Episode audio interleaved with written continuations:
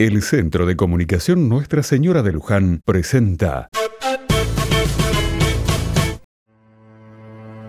Otra mirada. La carretera. Un cuento de Ray Bradbury. La lluvia fresca de la tarde había caído sobre el valle, humedeciendo el maíz en los sembrados de las laderas golpeando suavemente el techo de paja de la choza. La mujer no dejaba de moverse en la lluviosa oscuridad, guardando unas espigas entre las rocas de lava. En esa sombra húmeda, en alguna parte lloraba un chico, Hernando, que esperaba que cesara la lluvia para volver al campo con su arado de rejas de madera. En el fondo del valle hervía el río espeso y oscuro. La carretera de hormigón, otro río, yacía inmóvil, brillante, vacía. Ningún auto había pasado en su última hora. Era verdad, algo muy raro. Durante años no había transcurrido una hora sin que un coche se detuviese y alguien gritara, ¡Eh, usted! ¿Podemos sacarle una foto? con una cámara de cajón y una moneda en la mano. Si Hernando se acercaba lentamente atravesando el campo sin su sombrero, a veces le decía, Oh, será mejor con el sombrero puesto. Y agitaban las manos cubiertas de cosas de oro que decían la hora o identificaban a sus dueños, o que no hacían nada, sino parpadear a la luz del sol como los ojos de una serpiente. Así que Hernando se volvía a recoger el sombrero. ¿Pasa algo, Hernando? le dijo su mujer. Sí, el camino. Ha ocurrido algo importante, bastante importante. No pasa ningún auto. Hernando se alejó de la cabaña con movimientos lentos y fáciles. La lluvia le lavaba los zapatos de paja trenzada y gruesas suelas de goma. Recordó otra vez claramente el día que consiguió esos zapatos. La rueda se había metido violentamente en la choza, haciendo saltar cacharros y gallinas. Había venido sola, rodando rápidamente. El coche, de donde venía la rueda, siguió corriendo hacia la curva y se detuvo un instante con los faros encendidos antes de lanzarse hacia las aguas. El automóvil aún estaba allí se lo podía ver en los días de buen tiempo, cuando el río fluía lentamente y las aguas barrosas se aclaraban.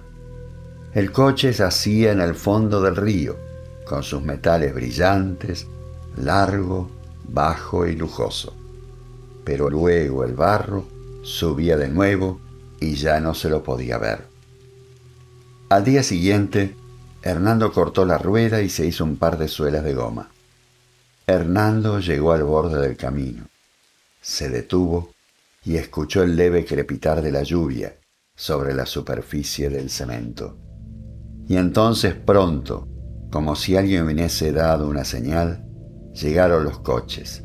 Cientos de coches, miles de coches, pasaron y pasaron junto a él. Los coches largos y negros se dirigían hacia el norte, hacia los Estados Unidos, rugiendo, tomando las curvas a demasiada velocidad. Con un incesante ruido de cornetas y bocinas en las caras de las gentes que se amontonaban en los coches. Había algo, algo que hundió a Hernando en un profundo silencio. Dio un paso atrás para que pasaran los coches. Pasaron 500 mil y había algo en todas las caras. Pero pasaban tan rápido que Hernando no podía saber qué era eso. Al fin, la soledad y el silencio volvieron a la carretera. Los coches bajos, largos y rápidos se habían ido. Hernando oyó a lo lejos el sonido de la última bocina. La carretera había quedado desierta había sido como un cortejo fúnebre, pero un cortejo desencadenado, enloquecido, un cortejo con los pelos de punta. que perseguía a gritos una ceremonia que se alejaba hacia el norte. Hernando sacudió la cabeza y se frotó suavemente las manos contra los costados del cuerpo. Y ahora completamente solo apareció el último coche. Era verdaderamente algo último, desde la montaña, camino abajo, bajo la fría llovizna, lanzando nubes de vapor, venía un viejo Ford con toda la rapidez que era capaz. Hernando creyó que el coche iba a deshacerse en cualquier momento. Cuando vio a Hernando el viejo Ford, se detuvo cubierto de barro y óxido. El radiador hervía furiosamente. ¿Nos das un poco de agua, por favor, señor? El conductor era un hombre joven, de unos 20 años. Vestía un suéter amarillo, una camisa blanca, de cuello abierto y pantalones grises. La lluvia caía sobre el coche sin capota mojando al joven conductor y a las cinco muchachas apretadas en los asientos. Todas eran muy bonitas. El joven y las muchachas se protegían de la lluvia con diarios viejos. Pero la lluvia llegaba hasta ellos, empapando los hermosos vestidos, empapando al muchacho. El muchacho tenía los cabellos aplastados por la lluvia, pero nadie parecía preocuparse. Nadie se quejaba y era raro. Esta gente siempre estaban quejándose de la lluvia, el calor, la hora, el frío y la distancia. Hernando asintió con un movimiento de cabeza. Les voy a traer agua. Oh, rápido, por favor, gritó una de las muchachas con una voz muy aguda y llena de temor. La muchacha no parecía impaciente sino asustada. Hernando se echó a correr. Volvió enseguida con una taza de una rueda llena de agua. Les dio el agua enseguida y con voz temblorosa le preguntó el muchacho, ¿no ha oído nada?